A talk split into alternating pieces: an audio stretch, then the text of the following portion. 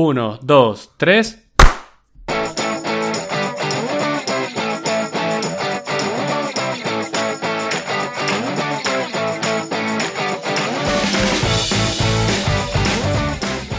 Estamos en un nuevo episodio de Bucle Infinito. Yo soy Mato. Y yo soy Adri. A ver, ya sé que decimos esto todas las veces, pero hace un montón de tiempo que no grabamos. Y tampoco es mentira. Y uno de los motivos principales por los que no grabamos es uno de los temas principales de hoy, ¿no? Sí, la verdad que sí. Eh, bueno, es que ni siquiera llego a recordar la última vez que grabamos. Uf. Eh, voy a buscarlo mientras hablamos. O sea, estoy sí. casi seguro que, que seguramente fuese octubre del año pasado. Joder, qué desastre. A ver, esto es septiembre de 2018. ¡Uh! ¡Mierda! Este- ¿Estamos? No, no puede ser. Sí, sí, sí, sí, sí puede ser, sí. A ver, recuerdo que, que fue justo antes de... O sea, me sonaba que fue justo antes de irnos de vacaciones.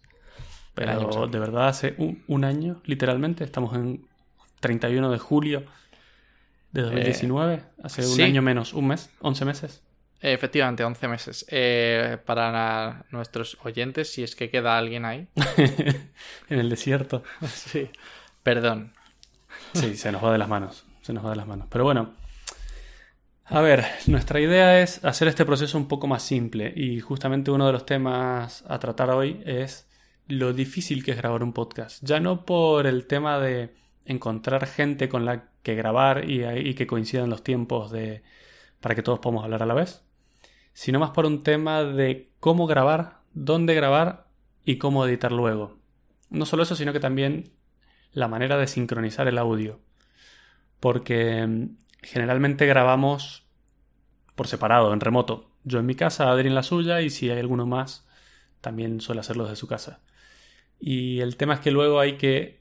Cada, cada persona se graba en una pista de sonido en la que solo se oye esa persona. Y luego yo mismo en la edición junto cada una de esas pistas y la sincronizo. Eh, esto lleva mucho tiempo, especialmente la parte de sincronizar cuando lo que solemos hacer es dar una palmada y al darla a la vez ya sabemos, o sea, yo puedo ver visualmente en el editor de audio dónde damos la palmada todos a la vez. Entonces, si yo hago coincidir esas palmadas, de ahí en adelante el audio debería estar sincronizado, ¿vale? Esa muy buena primera suposición. Eh, claro, supuestamente te lo he dicho. Claro, porque uno de los problemas que. Bueno, por poneros en contexto, antes utilizábamos una herramienta llamada eh, Zencaster. Y, es- Sí, y esta herramienta eh, nos permitía grabar a todos por separado en una página web. Súper chula, súper bonita. Pero comenzó a dar muchísimos fallos, la verdad. Sí, efectivamente, en realidad. Y antes que esa usamos otra que se llamaba caster.io o una cosa así. No sé si te acuerdas. No, la verdad que. O sea, recuerdo haber utilizado algo distinto, pero. Pero nada. Es que hemos probado de todo. Y en teorías en Caster, eh, la teoría es muy buena y el producto es muy bueno, pero tiene algunos problemas. Y os voy a contar cómo funciona un poco. Eh, generalmente un podcast, si quiere tener algo de calidad en el audio, no... Cuando grabas un podcast no grabas la conversación que estás teniendo. Generalmente todo el mundo se comunica por Skype, nosotros ahora mismo lo estamos haciendo por Discord, pero estos sistemas son streaming de sonido y suelen tener muy mala calidad de audio. Simplemente se encarga de que la otra persona te pueda oír, pero no tiene un foco en calidad de audio. Y eso lo hace por varios motivos. El principal siendo que se envía información en tiempo real por streaming a otra persona. Entonces, lo que hace es eh, cortar un montón de frecuencias, dejar solo la frecuencia audible de la voz. Entonces, si quieres reproducir música u otra cosa, se va a oír muy mal. Y por otro lado, ajusta dinámicamente la calidad de la transmisión en base a la velocidad de Internet. Y por, Entonces, eso, por eso, los niños claro. ratas se escucha tan mal. Cuando estás jugando, ¿no? Claro, justo. O sea, piensa ahí que escuchas a, a la gente decir. Ese es el mayor de los problemas. Claro, típica conversación de Skype que se corta y se escucha como el culo. Bueno. Entonces, Zencaster lo que hace es te comunica con toda la gente que estás grabando el podcast a la vez, eh, como si fuese un Skype, con baja calidad y puedes escuchar todos y hablar con todos. Pero a su vez, en tu local, en tu propio ordenador, está grabando una pista de audio solo tuya. Entonces, cuando terminas de grabar el podcast, sube las pistas de todos los participantes y las junta. Y luego tú puedes descargarte directamente todo ese proyecto con todas las pistas, teóricamente ya sincronizadas desde el principio, y solamente editas cosas que quieras quitar, como alguna parte de la conversación que no sea interesante, o algún sonido, o lo que quieras, se puede editar. Y la gente estará diciendo, ¿por qué y qué problema hay con la herramienta? ¿Y qué pues, problema hay con la herramienta cuando la teoría está tan guay? Sí, sí, sí, y nos parecía, a todos nos parecía súper chula la conversación, pero el problema fue que al ser una herramienta basada en el navegador, el audio estaba justamente sincronizado con el navegador. Es decir, que si el, por lo que fuese el navegador tuviese un pico, como nos estaba pasando, de grabación, y no pudiese grabarlo todo completamente bien, se desincronizaba. Y había audios que tenían un, cierto tiempo y había otros audios que duraban menos o más. Y ahí es donde Matos pues se volvía loco. Exactamente. Eh, con un pico Adri se refiere a que el navegador no tiene una prioridad muy alta de procesador en tu ordenador. Entonces, si por... Eh, imagínate que éramos cuatro participantes en un podcast grabando todos alegres y a uno de los participantes se le dispara el antivirus durante un momento. Y ese antivirus consume un montón de recursos y durante ese momento la grabación de esa persona empezaba a perder calidad. Y eh, saltaba tiempos. Es como si se recortara tiempo de la grabación. Entonces luego se desincronizaba del resto. Lo mejor de todo esto es que esto sucede en momentos random, o sea, aleatorios. No, no, no sabes cuándo. Y de repente eh, yo tenía que escuchar todo el podcast entero luego de grabarlo para detectar cuándo se empezaban a desviar y desincronizar los audios. Y esto pasaba varias veces en un podcast.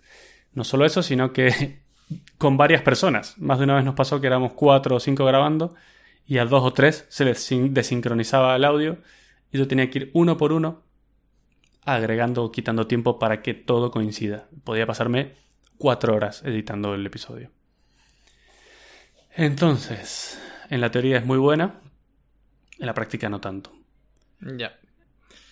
Pena de nosotros que... Eh, a ver, esto la verdad que ha sido un poco excusa porque sí que hemos encontrado otros métodos, pero parecen mucho más arcaicos. Y de hecho el que estamos utilizando ahora mismo no es que sea súper sofisticado, ¿no?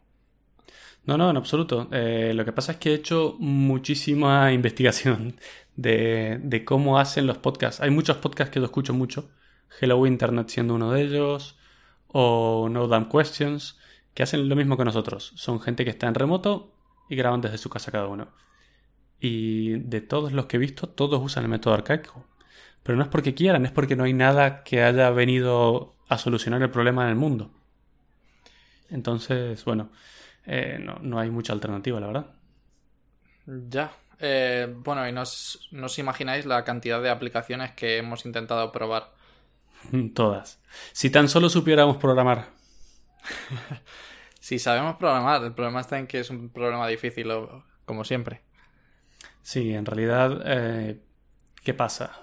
Hay muchos problemas por los que sincronizar a varias personas a la vez que están en distintas partes del mundo es difícil.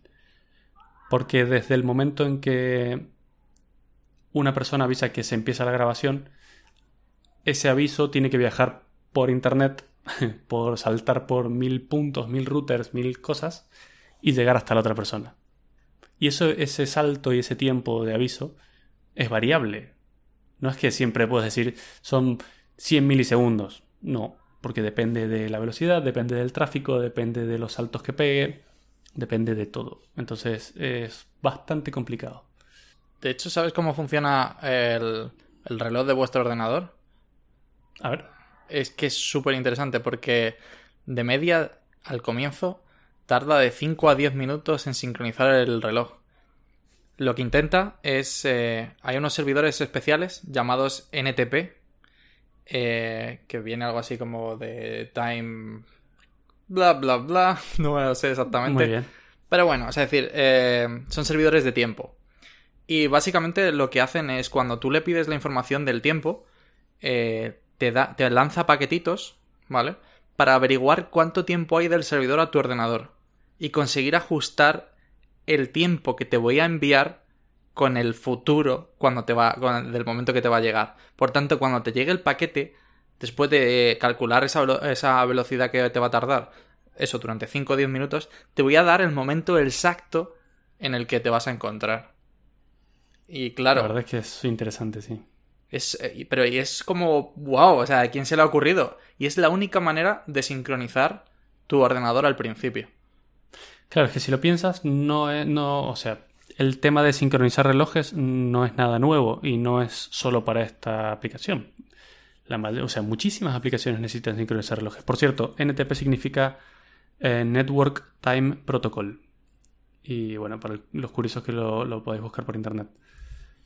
Sin ir más lejos, tu GPS del móvil o cualquier GPS del, coche o cualquiera también se sincroniza con el tiempo. Por eso es súper preciso, porque el, tiempo viene a través de un reloj atómico que está flotando en el espacio, que es súper preciso y te da esa información. Justo cuando estábamos hablando del tema, a Adri le ha petado Discord y hemos perdido la comunicación. es increíble, ¿eh? Ni siquiera el método arcaico. Ni siquiera el método arcaico no nos ayuda. Me sorprende muchísimo que habiendo tantos podcasts y siendo una cosa que está creciendo, porque está creciendo muchísimo el tema de los podcasts, que no haya una solución definitiva o buena o, o al menos que no sea una ñapa, me parece bastante raro. Ya. Eh, yo me quedo con, con un tweet que vi hace bastante tiempo que mm, nosotros que hablamos mucho de SpaceX, eh, seguro que lo habéis escuchado antes en otros podcasts, son capaces de lanzar un cohete y retornarlo a la Tierra y todavía en 2019 sigues preguntando al comienzo de una conversación por internet, ¿me escuchas? sí, es pero es que, es que es una cosa intuitiva, porque funciona como el culo siempre, ¿no es? Porque, o sea, no sé. Yo tampoco lo entiendo. Pero aquí estamos, pleno siglo XX y XXI y todavía con este tipo de cosas. Sí, sí, sí. Bueno, y ahora estoy tan cansado del tema que voy, he empezado a hacer una mini app en Python, que es súper simple, por lo menos al principio, pero la idea es que nos unimos a una especie de sala en un servidor. Por ejemplo, Adri y yo y ahí cualquier persona que quiera participar. Y esto va a estar sincronizado por sockets. Entonces yo le doy a grabar y el ordenador de Adri empieza a grabar exactamente ahí. De hecho, a lo mejor tengo pensado eh, que genere unos 3 o 4 tonos al principio de la grabación para luego poder sincronizar las pistas.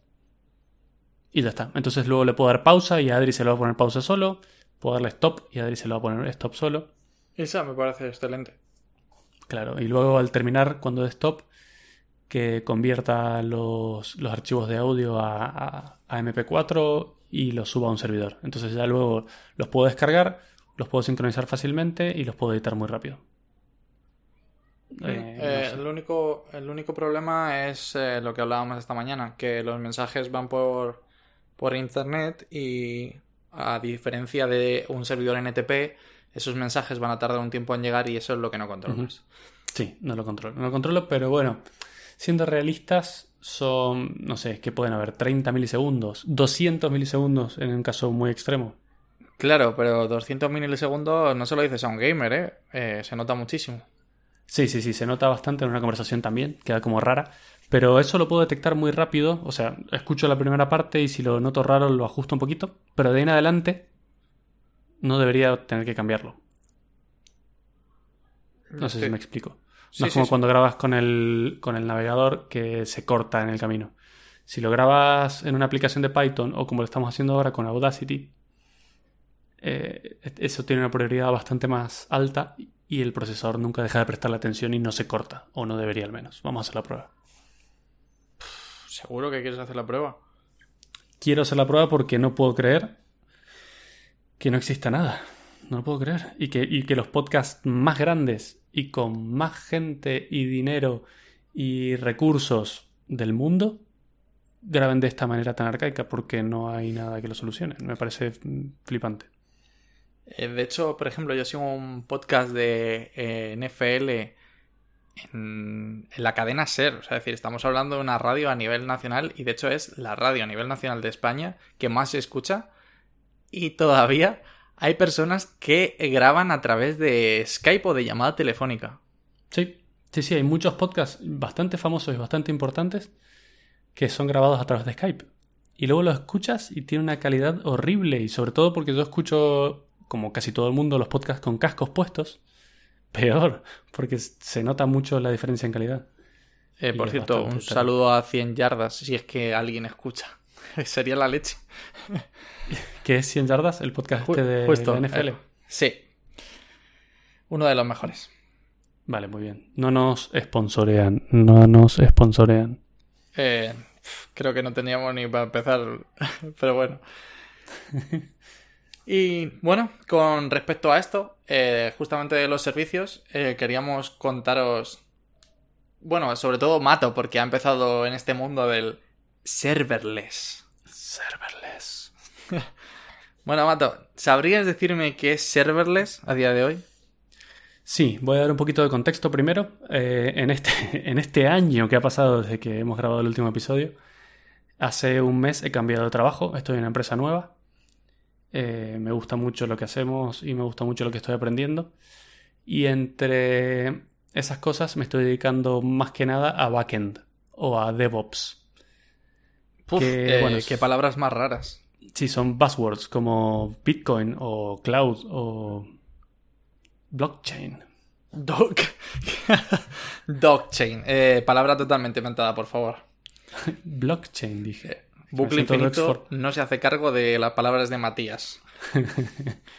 Vale, entonces, eh, básicamente lo que tengo que hacer es administrar infraestructuras y servidores para un producto, ¿no?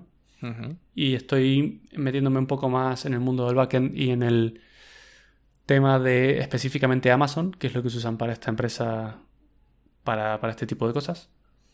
Y bueno, ahora hay un concepto que está bastante de moda, que es esto que ha dicho Adri de serverless. ¿Me puedes contar un poquito qué es o cuál es tu percepción de qué es serverless?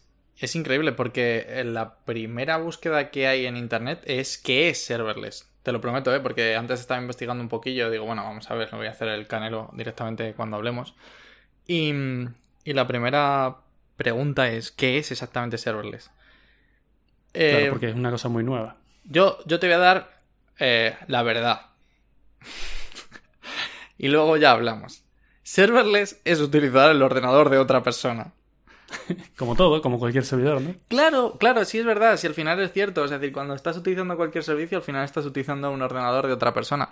Pero en este caso es como más real, ¿no? Porque eh, no, voy a utilizar un, no sé, un ordenador serverless, ¿vale?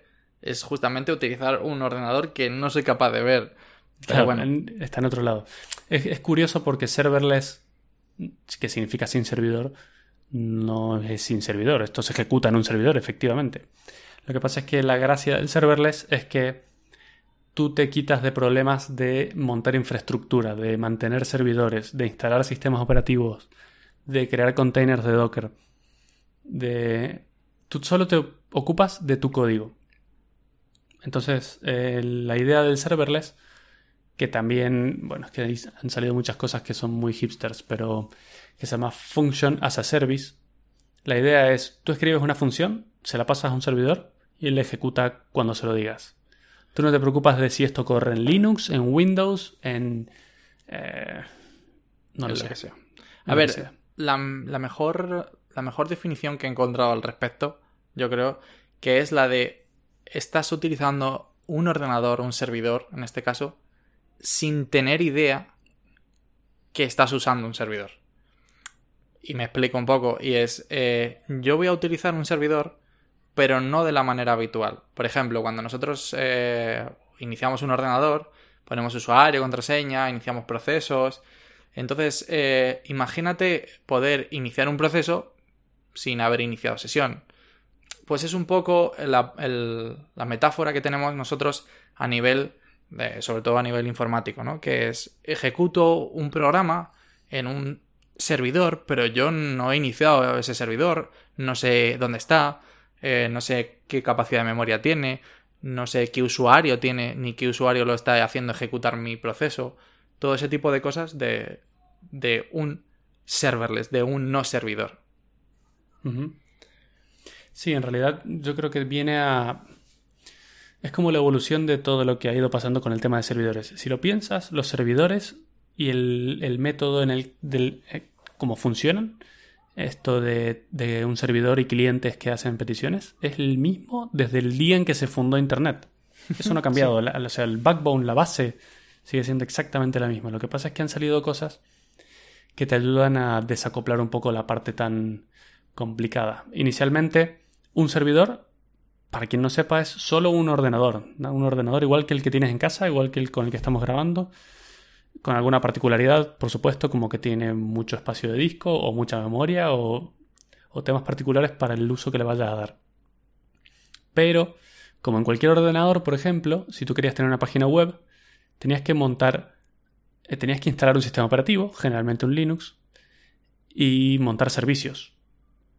Por ejemplo, Apache, que es un servidor web. Y luego MySQL, que es un servidor de base de datos. Y con eso te montas una página web con tu base de datos. Pero claro, tienes un superordenador enorme consumiendo un montón de electricidad que solo hace una cosa. Entonces, para solucionar este problema vino la virtualización, máquinas virtuales. Entonces con eso podías, dentro de un solo ordenador, tener pequeños ordenadores virtuales.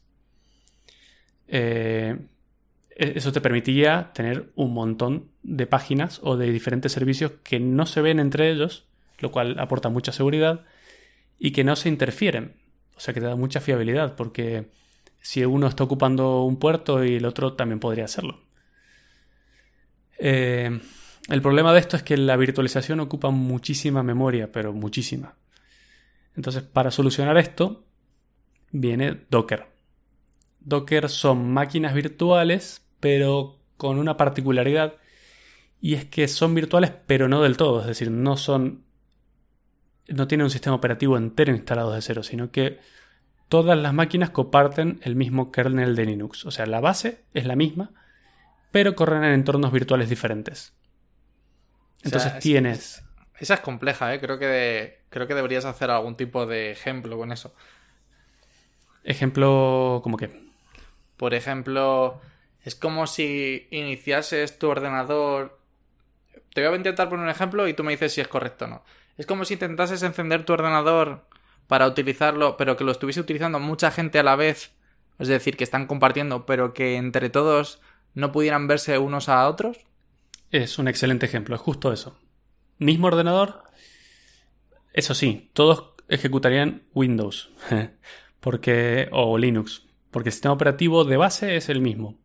Es como si fueran muchos usuarios del mismo sistema operativo que no se ven entre ellos. Es únicamente eso. Dentro del sistema operativo, o sea, es verdad que puedes instalar diferentes distribuciones de Linux, pero todas comparten el mismo core. Eh, entonces, bueno, eso lo que permite es ahorrar un montón de memoria. Entonces, ahora con un servidor normal, que no deja de ser un ordenador como dijimos antes, puedes tener muchísimas cosas funcionando, aprovechando al máximo los recursos. Pero claro, estas son capas y capas de eh, dificultad que vamos agregando a, toda la infraestructura de servicios. Ahora ya no solo tienes el ordenador, sino que también tienes la máquina virtual y dentro de la máquina virtual tienes Docker y dentro del Docker tienes los contenedores y dentro de los contenedores tienes tu servicio. ¿Vale? De hecho, es que me gustaría dar el ejemplo de, del servicio que tenemos nosotros montado en, en el trabajo. Porque es verdaderamente gracioso. Empezamos porque Amazon ya no vende servidores. Es decir, ellos tienen máquinas virtuales. Que es justamente el paso anterior a lo que Mato se refería. O sea, es decir, creo que te has referido a máquinas virtuales como tal. Es decir, te dan un ordenador dentro de tu ordenador. ¿Vale? Entonces esas son las máquinas que te provee Amazon, que están a su vez en un servidor de verdad. Luego nosotros tenemos, como Mato ha dicho, Docker instalado en esas máquinas. Es decir, que nos permiten ejecutar distintos procesos en, en las máquinas ya virtuales.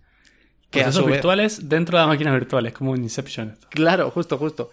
Y entonces es, es ese, claro, es Inception porque yo tengo mi programa A que nos permite pues servir páginas web de productos eh, corriendo en un contenedor de Docker, que es como una especie de mini proceso dentro de ese ordenador, que está corriendo en una máquina virtual que es como un mini ordenador, o sea, totalmente como si fuese un programa corriendo en los servidores de Amazon.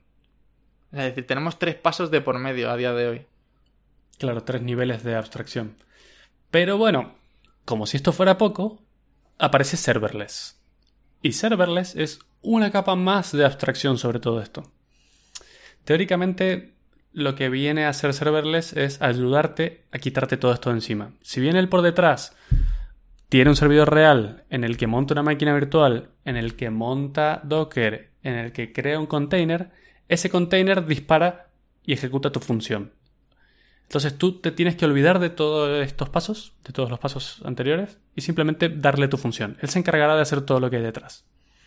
En la teoría esto está súper bien porque crear y reproducir y mantener esa infraestructura es bastante difícil. Eh, y eso que generalmente esa infraestructura no sueles tenerla en un solo sitio. Idealmente te- la tendrías como mínimo en tres. Si tú quieres hacer una aplicación web, tienes que tener un servidor de desarrollo en el que haces todas las pruebas, subes todas las cosas, ves que todo funciona. Luego tienes un servidor de staging en el que es casi producción, debería ser idéntico a producción y pruebas que todo esté bien antes de poner todo en producción, que es lo que va a ver los, usuarios y el cliente final. Y finalmente un servidor de producción, en el que está ejecutándose la página que todo el mundo ve y que todo el mundo usa.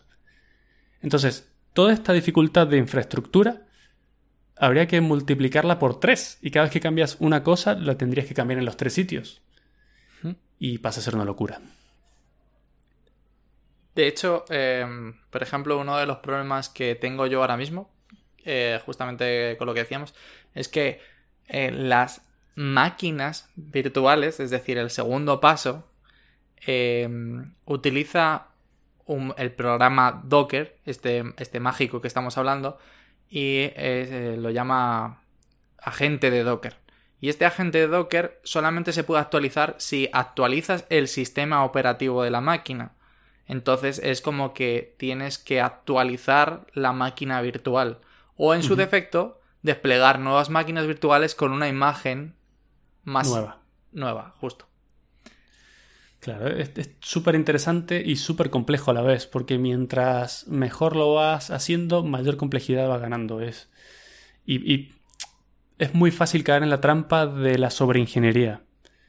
Terminas haciendo cosas de la NASA para una mierda de página web que venda, no sé, tazas. Ay, Dios. Yo vendo sujetadores también. vale, es lo mismo. Bueno, hablando de esto de replicar los entornos, hay algunas herramientas que nos ayudan a eso. Hay una que se llama Terraform, que lo que hace es, es- esto se llama Infrastructure as Code. Es decir, montas infraestructura con código. Tú te escribes en un archivo una lista de cosas que quieres que se monten y Terraform los monta por ti. Entonces tú dices, quiero un servidor de Amazon con CloudFront, con DNS, con S3 para almacenar datos eh, y con Aurora para una base de datos. Y él se encarga de hacerlo todo automatizado. Entonces luego si lo quieres replicar en desarrollo o en staging o en producción, lo puedes hacer muy rápido, ejecutando un script y se hace todo solo.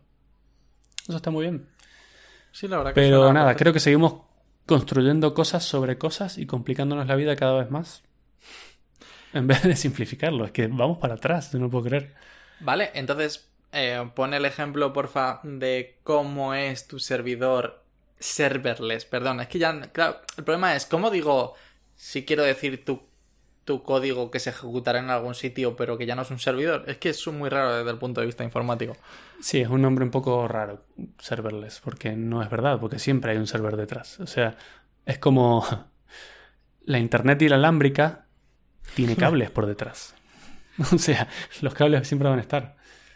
Eh, Hasta de que hecho, Elon Musk saque el Starlink, por supuesto. sí, claro.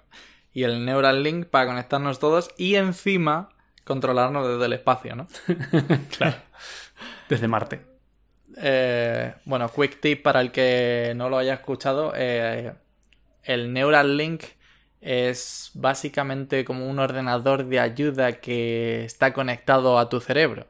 Todavía no se ha probado en humanos, pero parece ser que en los monos funciona. Físicamente conectado al cerebro, valga de la. Sí, valga eso es muy importante. Eh, te hacen un agujero en el cráneo literalmente y te ponen unos sensores que son como agujas muy, muy, muy finitas. Y con eso, inicialmente la idea es que controles el ordenador, el teclado del ordenador y el ratón. Y vas conectado a una app del móvil. O sea que... Es como si nadie hubiera visto Terminator. Como si no supiéramos lo que va a pasar. Sí, es que, a ver, yo creo que ha habido malvados que iban menos de cara que, que Elon Musk. sí, por supuesto. Pero es un poquito adorable, entonces nadie cree que pueda ser una, mal- una maldad.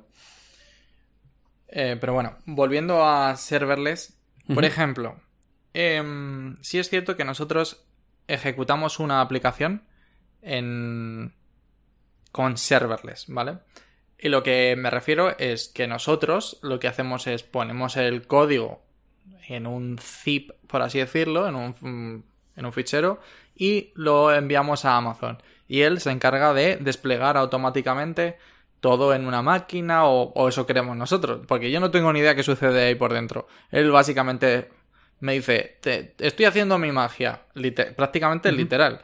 Y, y al final, eh, básicamente me da una URL y, y yo puedo ir a verla en internet ya. O sea que parece que funciona. Sí, es realmente, o sea, en la teoría está súper bien. Te voy a contar lo que hace por detrás. El serverless tiene una cosa que se llama cold start y warm start. Es como un inicio en frío y un inicio en caliente. Es como un coche, básicamente. Y un inicio en frío es la primera vez que ejecutas esta función, luego de haberla creado. Y lo que hace por detrás es lo mismo que harías tú. Es crear una máquina virtual, instalar Docker, crear un contenedor con todo lo necesario para que esa función se ejecute instala y descarga las dependencias que hacen falta para esa función, si importas una librería o algo, y ejecuta la función. Eso es la primera vez, eso es un, arranque en frío, por eso demora bastante más. Y luego el warm start es cuando tú haces una petición a ese servidor que ya está montado. Que para ti es transparente, tú no sabes si está montado, si no está montado, lo que sea. Como desventaja, el serverless es muy barato porque ocupa muy pocos recursos, porque cuando pasa X tiempo, que es configurable, eh, sin que nadie haga una petición a esa función, la máquina se apaga. Entonces, cuando alguien vuelve a hacer una petición, empieza en frío de nuevo y tiene que volver a montar todo. Y en esa primera petición va a demorar un poquito más en responder. Esta es una de las de las cosas que hay que poner en la balanza cuando uno elige hacer este tipo, usar este tipo de tecnologías. Y no parece Por otro malo. lado, como desventaja, tienes poco control sobre el sistema operativo, poco control para hacer debugging, o sea, para saber qué está fallando, porque tú no ves nada, tú no ves logs, tú no ves salidas, tú no ves datos, no ves nada. Si falla, va, no sabes por qué fue. Y eso para un desarrollador es eh, el terror. Ya no solo eso, porque seguro que alguno nos está escuchando y es, imaginad cuando nosotros instalamos un juego. Normalmente los juegos tienen una serie de requisitos mínimos. Es decir, te dice, pues oye, en el ordenador necesitas uno, un giga de RAM o dos gigas de RAM y que la tarjeta gráfica eh, sea tal o superior. Un poco cuando nosotros programamos también detectamos que tenemos uno- una serie de recursos mínimos, es decir, que necesitamos a lo mejor, estamos hablando mucho menos, de 250 megas de memoria o imaginad que tenemos una inteligencia artificial y necesitamos, yo qué sé, eh, 4 gigas de espacio en el disco duro. Todo ese tipo de cosas eh, no se pueden controlar. Y supuestamente la magia de serverless es capaz de averiguar cuáles son las necesidades de nuestra aplicación y además facturarnos en consecuencia. Lo cual es todavía para mí muchísimo más mágico. Sí, sí, sí, porque... eh, A ver, tú mismo me dijiste una comparación de, de precios de coste, ¿no? Ah, no, pero me Eh. lo dijiste con S3. Claro, justo. Vale, yo estuve viendo una conferencia en la que un, un, un desarrollador montaba como ejemplo un, una app que no me acuerdo exactamente qué hacía, pero dice, desde que estoy dando conferencias hace no sé cuántos meses, Amazon me ha cobrado 20 céntimos por esto. Porque claro, solo te cobran el tiempo de ejecución de esa función, que generalmente son, no sé, depende de lo que hagas, evidentemente, pero suele ser muy, muy poquito. Entonces es muy barato. Eso es una de las ventajas. Otra de las ventajas es que, y esto es muy importante, te olvidas de la escalabilidad. Y con escalabilidad me refiero, si hay 10 personas ejecutando tu función, imagínate que tu función lo que hace es, tú subes una foto y una función lo que hace es generar un, thumbnail, es una foto en pequeñito para que ocupe menos y se vea rápido. Vale, si hay 10 usuarios ejecutando esto, funciona perfecto. Pero si de repente te haces famosos, famoso y hay 100.000 personas ejecutando esto, ¿qué pasa? Tu ordenador, tu servidor, que no deja de ser un ordenador, se viene abajo. No puede procesar todas esas peticiones. Pero el sistema este de serverless y Amazon lo que hacen es que ellos escalan. Si hay 100.000 personas, van a hacer crecer esto, van a multiplicar los, los recursos por lo que haga falta ejecutar todo y luego achicarse de nuevo. Es como que va creciendo y se van achicando los recursos en función de las necesidades.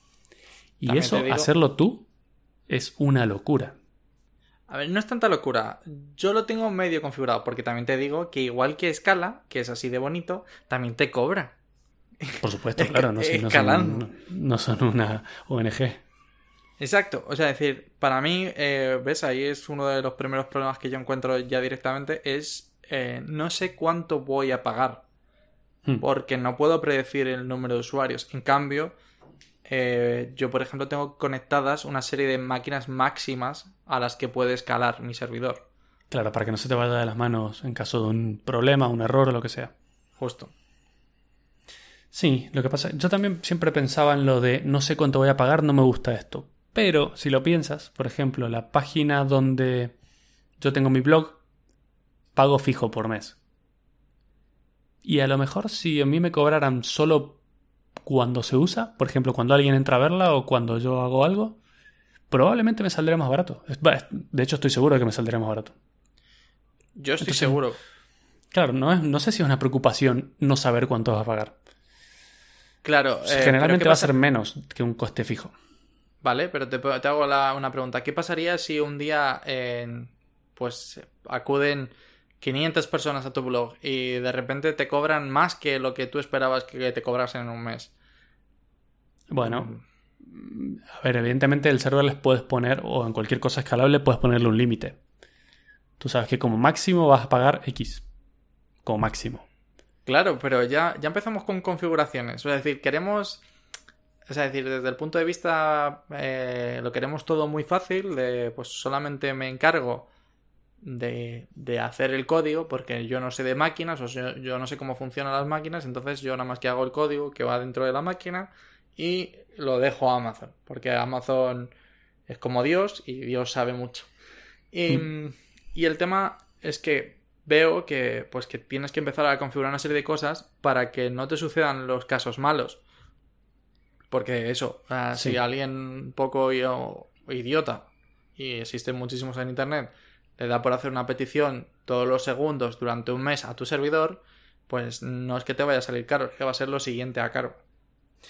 Sí, bueno, eso es configurable y bueno, es que no hay mucho que Amazon pueda hacer ahí, en realidad es, no sé, porque el problema es que tiene que ser flexible. Tal vez hay alguien que quiera que sea posible hacer un millón de peticiones por segundo a ese servicio, porque hay cosas que lo necesitan.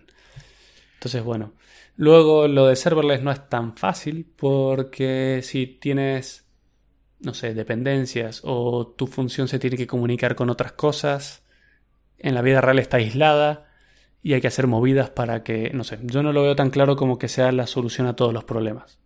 O sea, me parece una herramienta genial, me parece una idea muy buena, pero no es la solución a todo. No creo que vaya a reemplazar a Docker eh, salvo para cosas como lo que te he dicho, generar thumbnails o enviar un mail de vez en cuando, o hacer una cosa muy específica, muy pequeña y muy aislada. Claro, Pero bueno. tengo la misma opinión que tú. Creo que es muy útil para iniciar, o sea, para iniciarte en algo. Es decir, si yo no tengo ni idea es decir, solamente programo y hago una aplicación, pues es muy fácil ponerla en internet y que, y que automáticamente esté funcionando. Y eso es súper importante porque significa que sales ya. Y si yo, o sea, yo no tengo que contratar a nadie para hacer este proceso. Nadie me tiene que ayudar. Pim. Y de inmediato. Pero el, creo que a la larga eh, necesitas gente que sepa de cómo desplegar infraestructuras y que, eh, bueno, pues que haga escalar máquinas, que tienen más control sobre ellas, un poco lo que, lo que vamos diciendo. Sí, eh, lo que pasa es que es bastante difícil. por ejemplo, ahora Amazon ha sacado Aurora, que es una especie de algo parecido, pero para bases de datos. ¿Qué haces? Tú le dices, toma, quiero que me guardes esta información. no me importa qué tan grande sea la máquina donde está, porque cuando tú creas una máquina en la que quieres ejecutar un servidor de base de datos, tienes que ponerlo en tamaño de disco. Y no sabes cuánto va a ocupar tu base de datos, porque inicialmente tal vez no eres famoso, pero luego te haces muy famoso y la base de datos se llena de cosas, de información, y tu disco tiene un tamaño limitado, fijo. Luego, agrandar el tamaño de un disco no es tan fácil, no es trivial, hay que hacer un montón de cosas a nivel del sistema operativo y tienes que estar preocupándote de cosas que en realidad te puedes quitar de encima. Entonces Aurora viene a hacer eso. Tú le das información y él se encarga de todo.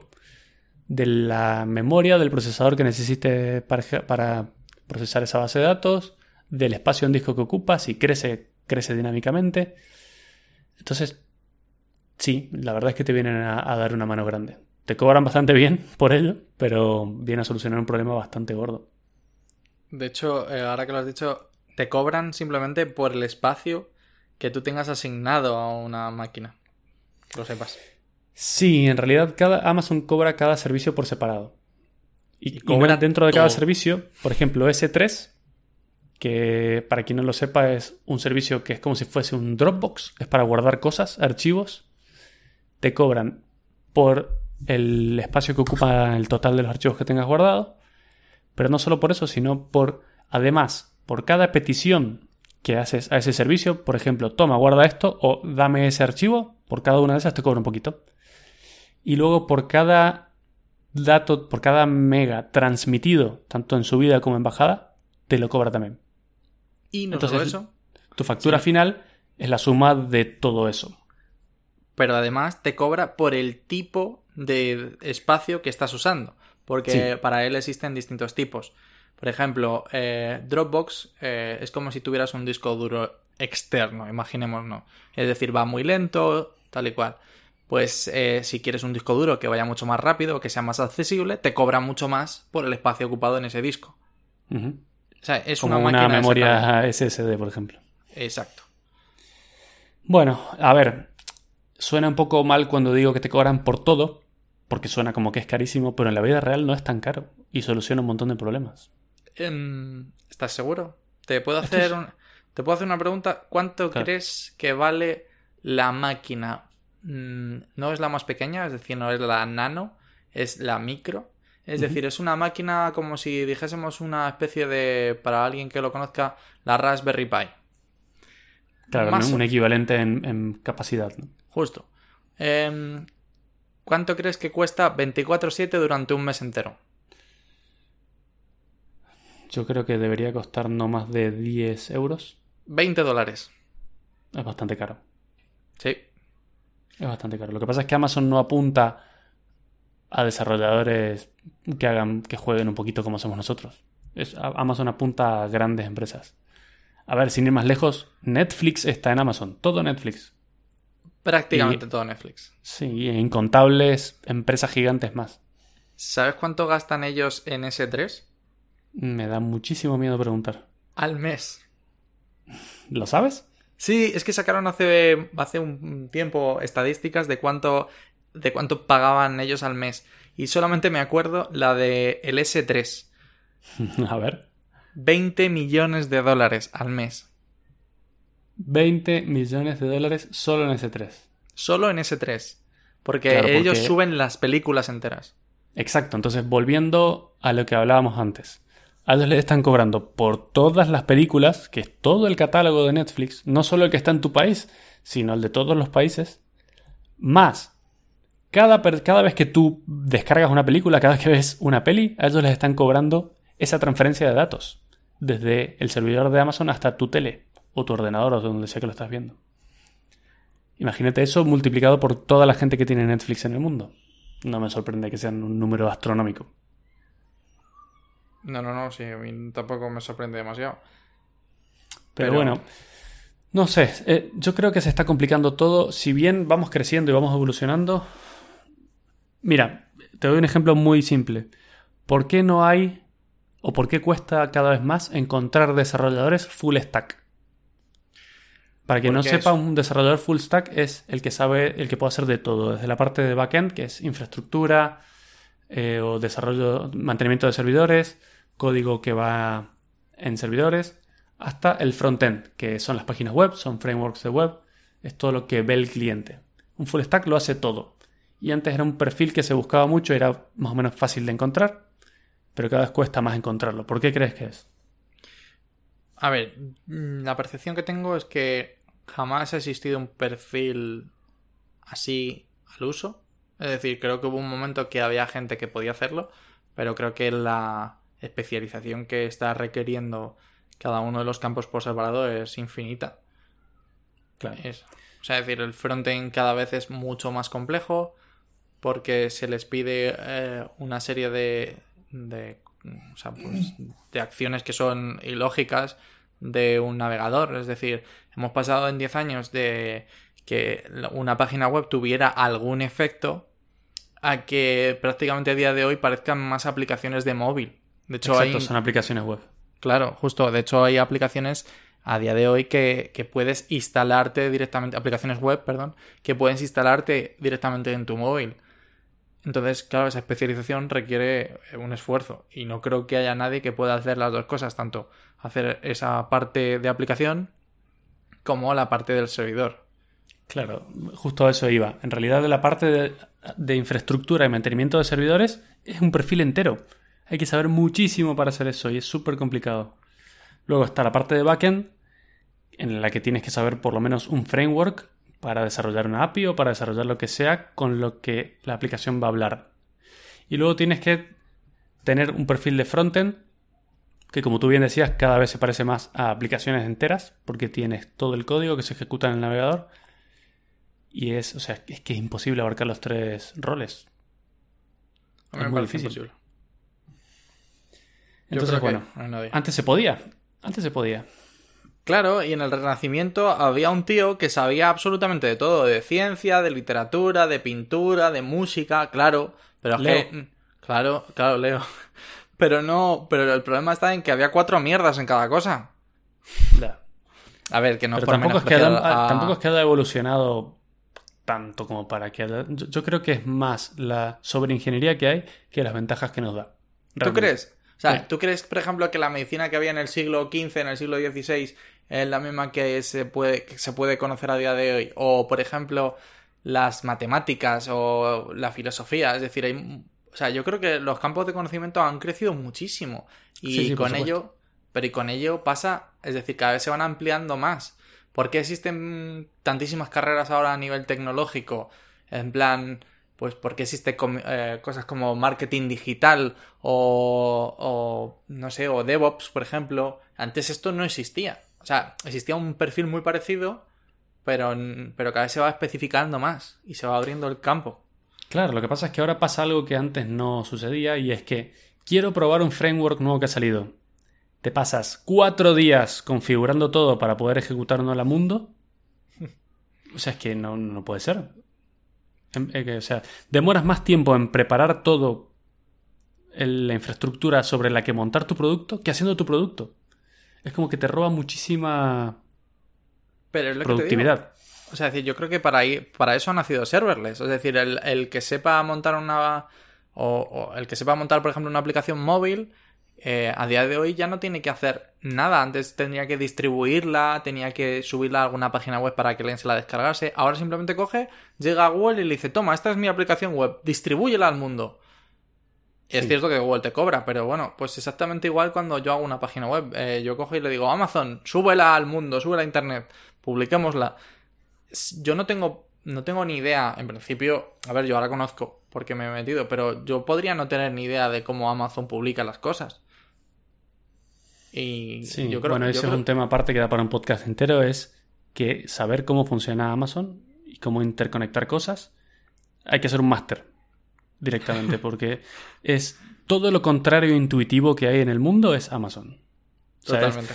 se han sentado 100 profesionales a decir cómo hacemos esto lo más difícil posible. Y han hecho Amazon Web Services perfectamente. Yo creo que, que no se sentaron, que fueron por separado y fueron añadiendo cosas. Ha sido como el coche de Homer Simpson. sí, y así ha quedado. Es una buena analogía. Es, una buena analogía. Igual el coche. Sí, sí, sí, porque eh, han empezado a hacer como... Es que, bueno, es que no sé si... eh, O sea, es decir, creo que la historia de esto es que eh, en Amazon eh, nació porque unos desarrolladores les dio por, por intentar montar un servicio para ellos, ¿vale? O sea, todo... Digamos que Amazon, a diferencia de otros productos de otras empresas, nació para ellos mismos. Claro. Para, para intentar dar cabida a todas las peticiones que tenían en Amazon. Y entonces se les ocurrieron, eh, como había tantos equipos por distinto, eh, se les ocurrió hacer servicios que les, que les permitieran, pues eso, crear máquinas, eh, eliminarlas, pues eh, publicar un servidor web y cosas así. Y entonces luego lo abrieron al público. Que, o sea, es decir, me parece, me parece increíble. Por eso yo creo que es como un Lego a piezas, porque que fueron pidiendo cosas y, y- y salió como salió. En plan, bueno, pues cada Sí. uno pedía lo que quería. Como si No, fuese. es un monstruo tan grande que no se puede arreglar. O sea, no, no puedes empezar desde la base a hacerlo de nuevo porque es, es absurdamente gigante. De hecho, por ejemplo, no hay. Para que os hagáis una idea si es difícil. eh, no hay un sitio en el que puedas saber todo lo que estás usando.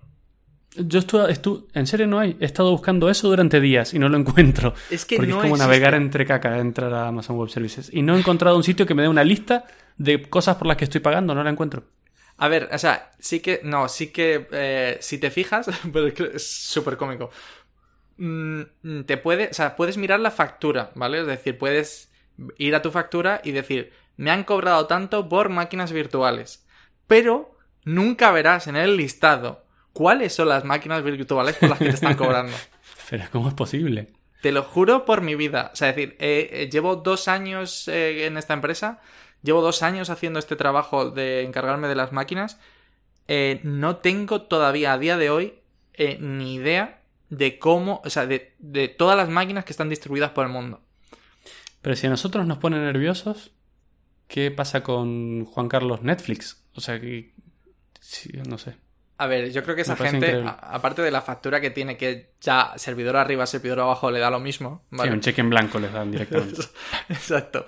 Em, aparte que seguro que tienen un, un convenio especial, porque tú imagínate teniendo esos, esas facturaciones. Pero bueno, em, es que, que- que- o sea, yo me imagino que tendrán un listado de cosas que están utilizando, ¿no? O cada equipo tendrá un listado de cosas que están utilizando. Porque si no es imposible. O sea, es decir, eh, por ejemplo, para que os hagáis una- os hagáis una idea, cuando tú ves las... si estamos hablando solamente de las máquinas virtuales. Cuando tú las ves en un listado, no puedes ver ni siquiera las que tienes desplegadas por el mundo. Solamente puedes ver por regiones. Es decir, que puedes ir a Estados Claro. Unidos, bueno, y ni siquiera, porque en Estados Unidos hay varias mini regiones, e ir viendo las máquinas que hay desplegadas en cada una de las regiones. No solo eso, sino que estás en una región, dejas de ver el resto Exacto. y dices, ¿dónde están mis cosas que yo hice? ¿Dónde están mis servidores que yo creé? Y es que estás en una región diferente. Te tienes que cambiar de región, acordarte en cuál habías desplegado la... No sé, es terrible. Amazon Web Services. O sea, me gustaría... Los bancos hoy en día funcionan con código legacy del año 60, ¿vale? Es caca corriendo abajo. Pero, pero han logrado hacer una capa un poquito más bonita para que los usuarios vean algo más moderno. Pues Amazon me gustaría que hiciera lo mismo. Ocúltame la caca que tú tienes por debajo de cómo funcionan tus cosas y dame algo más amigable, que yo no quiero no quiero hacer un doctorado en Amazon Web Services, no me interesa. Es que yo creo que, mm, sinceramente, para ellos es imposible tal como están, ¿eh? O sea, es decir, inviable.